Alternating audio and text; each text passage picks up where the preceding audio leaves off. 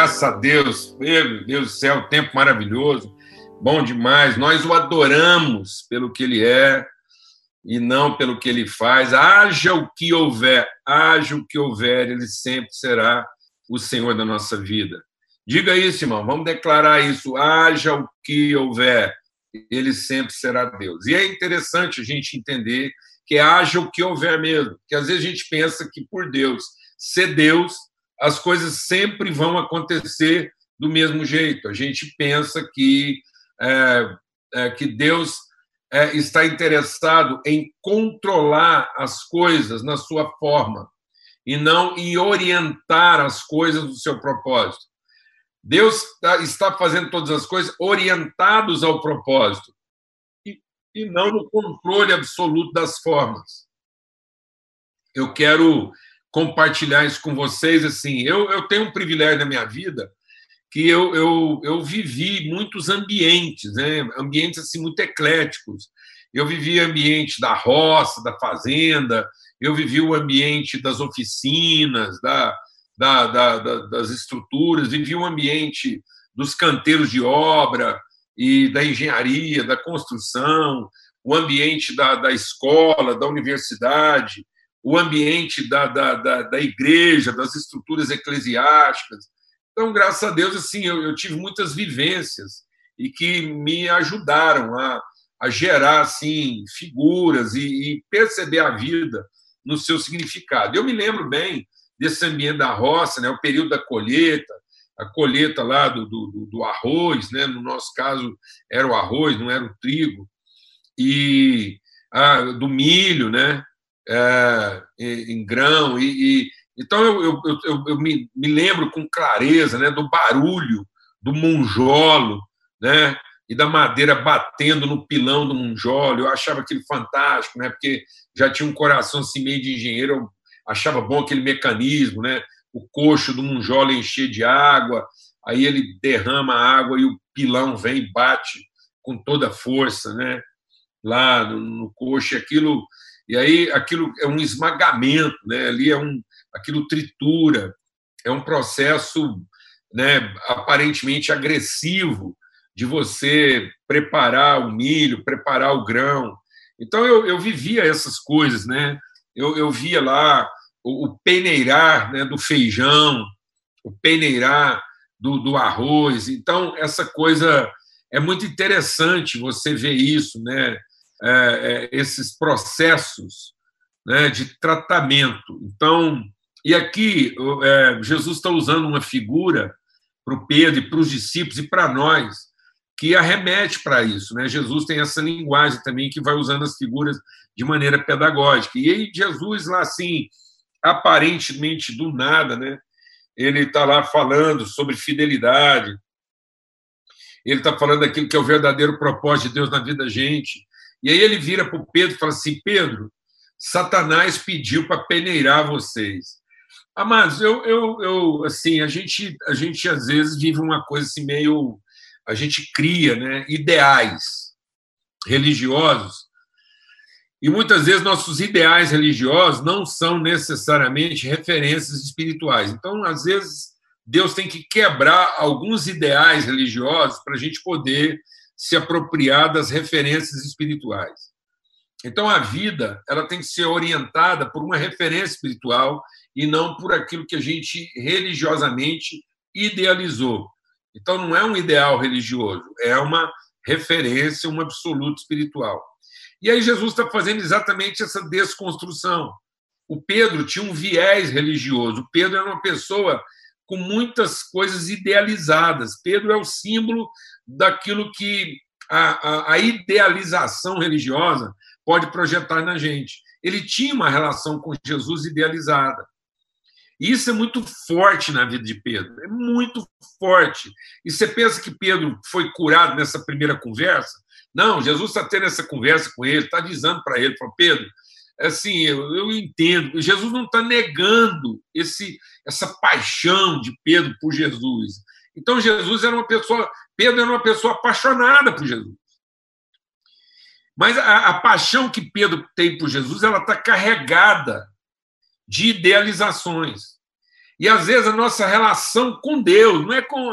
Tem gente que acha que o nosso maior desafio é com o capeta. Não é, não, mano. O nosso desafio é conhecer a Deus em espírito e em verdade. O maior desafio de Jó não era o capeta, o maior desafio de Jó era evoluir no seu conhecimento de Deus, que ele não evoluía. Ele teve um conhecimento de Deus, Jó tinha um conhecimento de Deus que parou, que estagnou ali dentro de, de dentro de um parâmetro idealizado. Jó estava vivendo uma vida idealizada. Então, ele estava bem sucedido na empresa, estava bem sucedido no casamento, na família, com os filhos, com os amigos, uma certa prosperidade. Então, Jó era um símbolo de vida idealizada. Parecia que não tinha nada para mexer. Meu Deus, vai mexer o que na vida desse cara? O cara é crente, faz culto toda semana, junta a família para rezar, a empresa dele está indo bem. Então, mas o próprio Jó, depois do tratamento de Deus na vida dele, ele disse assim: Eu te conhecia de ouvir falar. Eu era, eu era um simples assim, um simples intérprete daquilo que eu escutava, mas agora eu sou um tradutor. Agora a minha vida traduz quem o senhor é. Antigamente eu interpretava o que eu ouvia. Tem muita gente que ainda vive esse nível de vida, de interpretar aquilo que ouve. Ele é um intérprete das coisas espirituais. Não.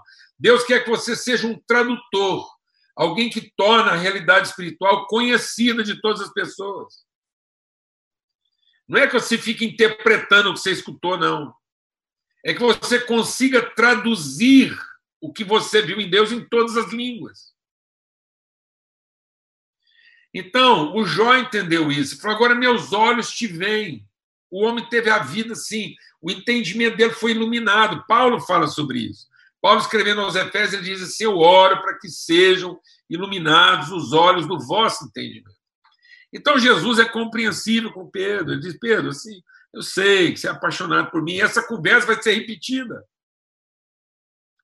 Pedro vai ver Jesus ser crucificado, morto, tal. Aí Jesus ressurreto tem que ter a mesma conversa com Pedro e Pedro insiste, fala assim: Jesus, o senhor não entendeu ainda que eu sou apaixonado pelo Senhor. Então tem gente que é apaixonada por Deus.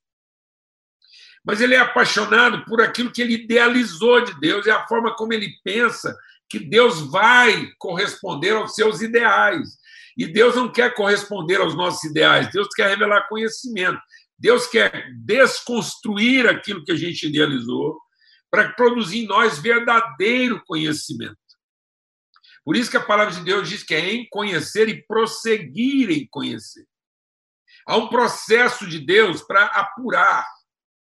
É um processo de Deus para aperfeiçoar, para transformar a nossa vida numa tradução plena daquilo de quem ele é. E Jesus vai ter essa conversa de novo com Pedro. Depois Jesus vai embora, manda o Espírito Santo, e o Pedro está lá, arrebatado, cheio do Espírito Santo, está tendo uma visão celestial, o céu aberto, conversando com Deus em pessoa.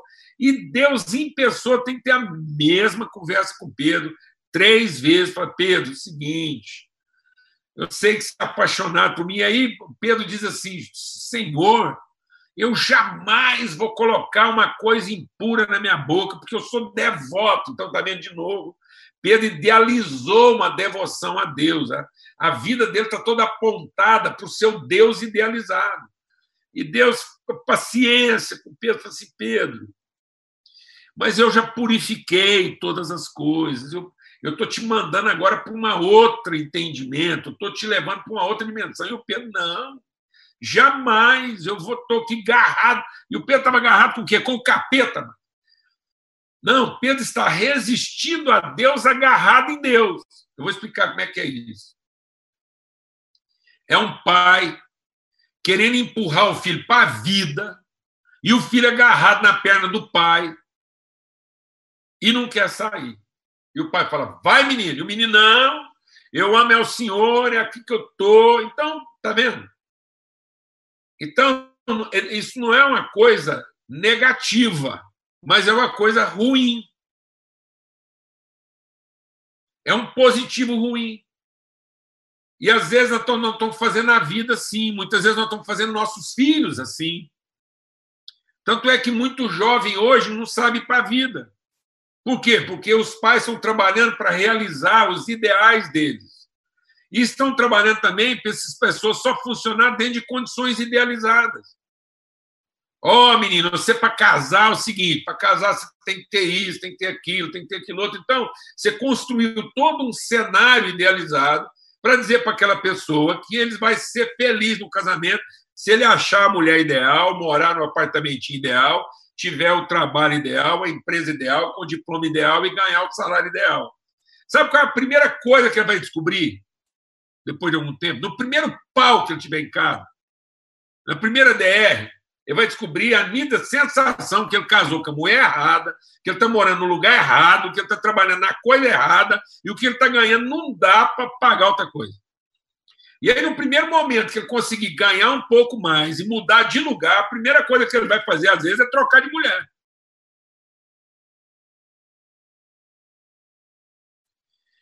Porque ele vai continuar procurando o quê? O seu idealizado. E ele vai pedir ajuda de quem? Do capeta para fazer isso? Não, ele vai pedir ajuda de Deus. Ele vai ficar lá rezando para Deus, pelo amor de Deus. Converte essa mulher que eu não aguento mais. Deus, pelo amor de Deus, salva o meu negócio, que eu não aguento mais trabalhar num negócio que rende tão pouco. Deus, muda a minha igreja, porque eu não aguento mais uma igreja ruim desse jeito. Me leva para um negócio melhor. Então, a gente, é isso, a gente fica agarrado às pernas de Deus nós estamos ali agarrados às pernas de Deus, com medo, querendo que Deus. E a gente fala assim: por Deus eu estou disposto a morrer. Jesus empurrando, fala assim: Pedro, explicar. Você vai, você vai ter que ir para aquilo que eu. E é o seguinte, Pedro. É, num primeiro momento vai dar errado mesmo, porque a primeira coisa que vai fazer é me negar. E aí eu queria lembrar esse texto aqui pelo seguinte, porque eu acho que a gente fica imaginando assim, ó, imagina a cena, imagina a cena, Deus está lá, o capeta vem para fazer um pedido, e aí Jesus está lá escutando, Jesus está lá sentado à direita de Deus, escutando a conversa. E Jesus está onde? À direita de Deus. E aí vem o diabo, o diabo, o diabo, o, o pé redondo, coisa ruim, o Satanás, o capeta, o Belzebu. Ele vem para conversar com Deus e fala assim: Ô oh Deus, eu queria bagunçar a vida do Paulo Júnior, queria sacudir ele, jogar para cima, para o lado. Aí Jesus está escutando a conversa, o que, que você espera de Jesus? Fala a verdade, o que, que a gente imagina? Como é que Jesus ia escutar uma conversa? Você está ali do lado e você fala: Meu Deus do céu, agora o trem ficou ruim do meu lado. O capeta em pessoa veio pedir para bagunçar minha vida. Para Deus, aí você fica ali naquela expectativa: Não, ainda bem que Jesus está ali do lado. Deus me defenda. Aí Jesus fala assim: Pai, pode deixar. Deixa ele peneirar. Só vou te pedir uma coisa: que o Paulo Júnior aguente e saia disso mais fortalecido. Rapaz, eu vou falar um negócio assim, Jesus, o senhor está apostando um negócio assim que não vai funcionar. A gente está esperando que Jesus, quando qualquer pedido do capeta, você espera que Jesus, como seu advogado, fale o quê? O pai, de jeito nenhum, isso é o satanás, isso é o satanás, isso é o capeta, isso é, o, é o coisa ruim. Não deixe isso acontecer. Não deixa. Oh, Deus, é o capeta, é o Paulo Júnior e sou eu. Então é o seguinte: em defesa do Paulo Júnior, o senhor não vai permitir que isso aconteça. Sai, capeta! Não, Jesus não mandou o capeta sair. Não teve um sai capeta. Não teve um sai capeta. Jesus falou para o pai deixar ele fazer o que ele estava pedindo. Mas ele garantiu, deixa Deus ministrar o nosso coração, ele garantiu que isso não seria para nossa destruição, mas seria para nossa transformação e para você sair disso melhor. Meu Deus do céu. Só Jesus para ter uma fé dessa, porque eu, eu particularmente, amados, eu estou aqui compartilhando com vocês, eu não estou compartilhando isso baseado na minha fé. Eu estou compartilhando aqui isso na fé de Jesus. Eu tenho fé na fé de Jesus. Eu não tenho fé na minha fé, não, mano. Porque tem gente que tem fé na fé dele. Eu, Deus misericórdia, não tem fé na minha fé, não. E aí, que aí o Pedro, o Pedro, ele, ele tem fé na fé dele. Esse é o problema de Pedro. Deixa Deus ministrar o nosso coração. A verdadeira fé não é ter fé na sua fé, é ter fé na fé de Jesus, é porque ele deu a vida. Quando eu olho para Jesus e vejo que ele deu a vida por mim, eu falo, ele só pode estar tá vendo uma coisa que eu não vi. Então eu não tenho fé na minha fé em Jesus, eu tenho fé na fé de Jesus em mim. Glória a Deus. Eu não tenho fé naquilo que eu posso fazer por Jesus, eu tenho fé naquilo que Jesus fez por mim. Eu não estou garantido naquilo que eu posso fazer por Jesus, irmão. Isso é uma bobagem. Isso é uma bobagem. Tanto que o Pedro, na hora que escutou isso, hum, falou: Jesus orou por mim, para que a fé não desfaleça, vou dar um testemunho para ele. Falei, Jesus, apostou bem. O senhor apostou bem, porque eu sou esse cara mesmo. O senhor falou para mim, para minha fé não desfalecer, eu sou esse cara. Estou contigo e não abro. Jesus falou assim: Pedro, menos. Você não está entendendo o que eu estou falando. Em relação a nós dois aqui, você, hoje ainda, antes da madrugada acabar, você vai me negar três vezes. Então não é disso que eu estou falando, Pedro. Não é do que você vai fazer por mim. É do que eu estou garantindo a você para que você faça aos outros. Então, Deus, amados, ele não está garantindo o que nós podemos fazer por ele. Ele está garantindo o que ele está fazendo por nós, para que quando a gente for consolado, consolado, em reconhecer nossa incapacidade, que na verdade não podemos ter fé na nossa fé, e a gente finalmente conhecer a fidelidade de Deus para com a nossa vida, a gente possa consolar outros. Então não é, a gente, eu não represento um ideal para ninguém. As pessoas não podem olhar para mim e me ver como um ideal, um idealizar, e falar assim, meu Deus. Não, elas têm que olhar para mim e ver um exemplo, exemplo de alguém que depende absolutamente de Deus e na dificuldade não se confunde. É só isso. Porque o Pedro era cheio de falar coisa, eu estou contigo. Aí Jesus volta, vai começar, Pedro, Pedro, você me ama? Fala, o Senhor, o Senhor, eu amo. Está lá agarrado na perna de Deus. E Jesus dá uma empurradinha nele e fala assim: então ame os seus irmãos. Depois Deus em pessoa vem conversar com Pedro, é a mesma dificuldade. Então o texto aqui está dizendo o seguinte: que Jesus intercedeu por nós. Aí eu quero voltar à figura lá da pineira, porque eu lembro bem disso. O feijão, no caso nosso lá, o feijão, cheio de palha, casca, resto de vagem, folha. Aí eu lembro lá. Minha avó fazia isso, eu vi outras pessoas fazerem. Eu vivia na fazenda lá, então antes de comer aquele feijãozinho gostoso, ia lá para uma pineira de feijão. Então, amado, é uma coisa: se você for feijão, você vai ser peneirado numa peneira de feijão. Se você for arroz, então lá no, é como se no céu tivesse várias peneiras. Porque se você tentar peneirar o arroz com a peneira de feijão, não vai funcionar. Porque eles têm grãos diferentes. Então, tem a peneira de feijão. Sabe por que é uma peneira de feijão? Porque tudo que não é feijão não vai ficar. Então, aquilo que for menor do que um feijão vai sair. Então, uma medida o feijão. Então, quando ele, primeiro ele dá uma sacudida, assim, peneira, ele vai dar uma sacudida. Aí, aquilo seleciona por, por tamanho. Então, o que não é do tamanho de feijão, o que é menor do que um feijão, vai embora. Depois joga para cima. E, se possível, no vento. É bom que esteja ventando. Porque tem gente que quer ser jogado para cima num quartinho fechado, sem vento, quietinho. Não. Deus, além de jogar para cima, vai jogar para cima num lugar que está ventando. Porque tudo que não tem peso de feijão, vai embora. Depois, o cara que está peneirando feijão, a pessoa que está peneirando feijão, já deu uma limpada, porque aquilo que não tem tamanho de feijão vai embora. Depois deu outra limpada, porque aquilo que não tem tamanho de feijão vai embora. Aí, com o olho bem clínico, ele vai lá com a mãozinha e o que é pedra, o que é pau, vai sair também. No fim, sabe o que, que sobra? Feijão. Então, Jesus disse assim: Eu sou a videira verdadeira, meu pai é o agricultor. Aquele que está em mim. Não é aquele que me quer com ele. Deixa Deus ministrar o seu coração. O segredo da vida não é querer Jesus conosco. O segredo da vida é saber que nós estamos nele.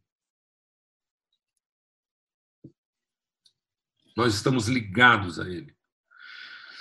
Nós somos parte dele. Nós estamos formados a partir dele. Então, Jesus não é uma presença conosco. Jesus é a razão da minha vida, ele é a minha referência, eu estou ligado a ele. Então, o Pai vem e limpa. Ele limpa aquilo que estando não é. Deixa Deus ministrar o nosso coração. Esses processos todos que a gente passa, essas lutas que a humanidade está passando, é para Deus limpar da nossa vida aquilo que estando não é. Então, toda vez que Deus permite que até o capeta, até o capeta entra na nossa vida, o capeta vem lá para agitar, é só para limpar a nossa vida daquilo que estando não é. E muitas vezes a nossa vida está carregada de coisa que está, mas não é. E isso vai entulhando, isso vai contaminando, isso vai comprometendo. Isso vai fazendo você ter uma vida mais pesada, mais difícil, menos produtiva. Daqui a pouco você cozinha, achando que está cozinhando feijão, você está cozinhando é pau, você está cozinhando folha. Aí o gosto fica ruim. O povo fala assim: feijão ruim. Que feijão ruim? É porque não é feijão. Café ruim. Não é, não é café ruim, é porque não é café. Tem um punhado de coisa que foi moída ali, torrada. Não é café. Não é que é ruim, não, é porque não é. Então, às vezes, você está achando que sua vida está ruim. Não, ela não está ruim. É porque essa não é sua vida. Não existe uma vida ruim para o filho de Deus. Existe uma vida difícil, mas não tem uma vida ruim. Filho de Deus não tem vida ruim. Filho de Deus não tem casamento ruim, não tem trabalho ruim, não tem igreja ruim. Não, filho de Deus tem casamento difícil e fácil. Uma hora está fácil, outra hora está difícil.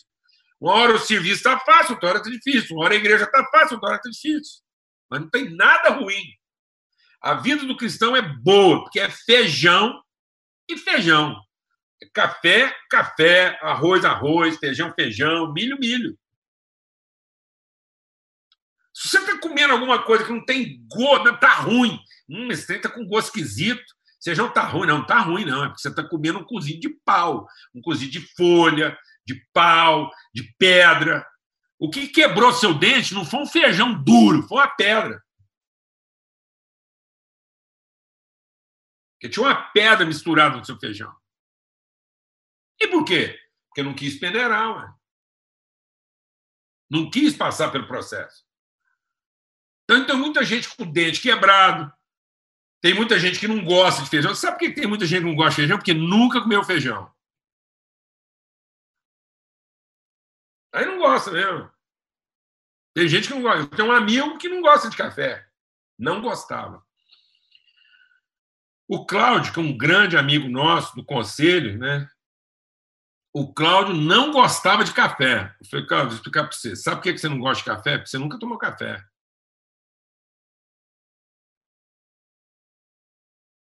Este dava água doce com gotas de café e chamava isso de café. O dia que o Cláudio tomou café, hum, aí ele pôs uma cafeteira boa na empresa dele. Eu estou contando isso porque isso é um testemunho para a nossa vida. Porque se chegar um dia, eu cheguei na empresa do Cláudio, ah, mas o lugarzinho ruim, era o lugar do café, que trem bagunçado. Ainda encontrei lá dentro um irmão que gostava demais de café. Agora você pensa bem, encontrei lá dentro um irmão que gostava demais de café, gostava muito de café. Aí eu cheguei para o irmão e falei assim, irmão, Você trabalha aqui, como é que esse café dessa empresa que é tão ruim, que não é café, ruim, trem bagunçado. Eu fiquei pensando se você realmente trabalha aqui, porque do tanto que você gosta de café, eu não entendia por que a cafeteria que era tão ruim. Eu vou te fazer uma pergunta: você sabe tomar café em outro lugar? Eu falei, sai. Eu falei, não está certo. Aí o que, que, o irmão fazia? Em vez de ele ir lá e consertar a cafeteria, ele ia tomar café. Paulo Júnior, ensina ele a comer carne também, então, por favor. Então, pelo amor de Deus, eu falei para o irmão, falei, você vai lá e, e, e, e, e pinera esse negócio. Porque tem gente que é desse jeito. É por isso que o cara, ele está ele tá ali experimentando um trem que não é, aí ele vai experimentar em outro lugar. Alguém está entendendo o que eu estou falando ou não? Aí é uma promiscuidade. Ó, irmão, houve uma cura. Uma libertação do café. Hoje o Cláudio é um tomador de café bom da receita. Então, às vezes, você não está gostando, está achando que está ruim, porque não é que está ruim, está contaminado, está misturado. E aí, às vezes, Deus vai ter que liberar o capeta. Aí você acha que o capeta entrou para comprometer. Não, ele só vai fazer aquilo que é trabalho de capeta fazer. Aí Entendeu? Mas é o seguinte: o que, que Jesus ora? Para eu ser poupado do processo? Não. Jesus não pediu para eu ser protegido. Jesus não pediu para eu ficar lá agarrado na perna do pai, chorando igual uma criança. Jesus falou assim: ó, oh, pode ir, fica tranquilo, eu orei por você. E eu vou te garantir uma coisa: você vai passar por esse processo e a sua fé não vai desfalecer. E no final do processo, você ajuda seus irmãos então, amados, em nome de Cristo Jesus, não se confunda com tudo que nós estamos vivendo. Não está ruim. Está difícil. Está difícil. Mas é também um tempo de limpar muita coisa na vida das pessoas. Muita coisa. E esse é o momento de você apresentar o seu verdadeiro sabor, sua, sua melhor versão seu verdadeiro sabor. Mas não faça isso como um devoto de Deus. Faça isso como um aprendiz, como alguém que está se submetendo aos processos de Deus para que as pessoas encontrem a sua vida encorajamento, ânimo, referência. Para que onde você estiver, as pessoas se sintam animadas, encorajadas e prontas a viver o processo. Que elas vejam na sua disposição, coragem para viver o processo delas e ousadia sabendo que Jesus intercedeu por nós. Então eu estou aqui dizendo para vocês: eu não tenho fé na minha fé. Que me renova é porque eu vi Jesus ir até as últimas consequências em favor da minha vida. E se Jesus investiu tanto na minha vida, é porque ele tem certeza de que isso ia funcionar e vai funcionar. Então Jesus não estava lá para me proteger das coisas. Jesus estava lá para garantir que eu não ia fracassar no processo. E toda vez que eu tento pensar religiosamente, fazer promessas para Deus, eu, o mesmo Jesus que deixou o diabo me levar para Pinerá, é o mesmo Jesus que fala assim: Ó, oh, Paulo Júnior, é o seguinte, você vai ser pinerado, mas fique esperto. Porque a primeira pessoa com quem você vai falhar é comigo.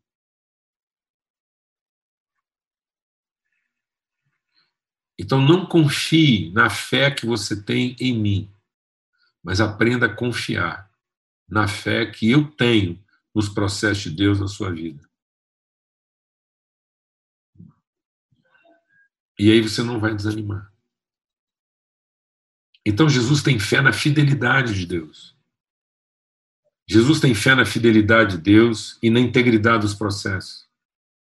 Jesus tem plena convicção de que nós vamos terminar limpo, completo e pronto a ser uma expressão plena do que Deus nos levantou para ser. E é nisso que eu acredito, é nisso que eu estou firmado. E toda vez que eu tento, assim, colocar fé na minha fé, às vezes antes que o dia termine, eu já neguei Jesus umas três vezes. Mas eu olho para lá e ele está firme. Então, em nome de Cristo Jesus, Jesus orou por nós. Jesus orou por você. Porque às vezes nesse momento você não está nem sabendo como orar. Às vezes não estão sabendo pedir. Então não peça. Geme. Geme. Vai para a presença de Jesus e geme. Tem vezes que eu tenho que sentar aqui e gemer. Tem vezes que eu, quando eu acabei de negar Jesus, assim, acabei de fazer um trem atrapalhado, porque eu, eu acreditei que eu ia rebentar com Deus. E aí eu percebo a minha fragilidade, minha dificuldade. É isso aqui que eu faço, eu gemo, eu fico lá gemendo, hum, hum, que eu não sei nem o que eu vou falar, mas eu fico lembrando o que Jesus pediu por mim.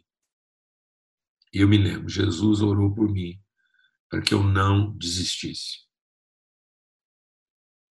para que eu não recuasse, para que eu não retrocedesse. Ele foi até o fim comigo, então eu vou até o fim no processo. Eu não vou retroceder.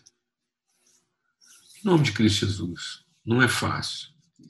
Porque é, é, é, você fica exposto a uma ventania, você fala, igual o vento vai levar tudo. Tudo que é palha, o vento vai levar. O feijão vai ficar. Aí você fala, agora a peneira passou, vai vazar tudo. Vai vazar. O que não é feijão. O feijão vai ficar. Aí você vê a mão de Deus. Na hora que o processo terminou, você vê a mão de Deus santa a mão de Deus santa. Ah, meu Deus do céu. Coisa terrível é cair nas mãos do Deus vivo. Aí já não bastasse o vento, já não bastasse a sacudida da pineira, aí você vê que é a mão santa descendo. Onde você está? Você fala, agora vai lascar tudo, porque que a mão santa de Deus bater aqui, fritou geral. Aí a mão de Deus vai descendo, vai descendo, vai descendo. Você fala, agora torrei. Não estou exagerando, não, mano. Isaías achou que torrava. Ó, que Isaías viu a mão santa de Deus descendo, fala, agora torrou, agora acabou tudo. O que o capeta não conseguiu destruir, a mão santa de Deus vai arrebentar. Que agora não tem escapatória. O João, o João, quando estava lá no Apocalipse, viu a glória de Deus, falou: agora eu vou morrer. Aí a mão santa de Deus vem descendo, vem descendo, descendo, passou pertinho do João e soprou no ouvido dele assim: fica frio, João. Eu só estou tirando o que é pedra e não é feijão. Glória a Deus, irmão. Aí você olha assim e fala assim: não é que deu certo? E não é que no fim nós estamos aqui transformados, purificados, salvos, limpos e aperfeiçoados. E eu que achava que a peneira ia acabar com tudo, que o vento ia levar tudo e que a mão santa de Deus ia torrar tudo. E está aqui. Foi embora o grão que não era feijão, foi embora a palha, foi embora a poeira, depois a mão santa de Deus ainda veio e terminou o serviço e levou aquilo que o vento não conseguia levar e aquilo que a peneira não conseguiu tirar. Glória a Deus, amados. Então recebe da fidelidade de Deus na sua vida hoje e seja renovado. Não tenha fé na sua fé, mas tenha fé na fidelidade de Deus para com a nossa vida. Porque Jesus intercedeu por nós, para que a nossa fé na fidelidade de Deus não desfaleça. Ainda que você se sinta sacudido e agredido pelas mãos terríveis do diabo, Deus não vai nos poupar disso, mas vai garantir que a gente seja vitorioso. Porque em todas as coisas nós somos mais do que vencedores por aquele que nos amou. Amém?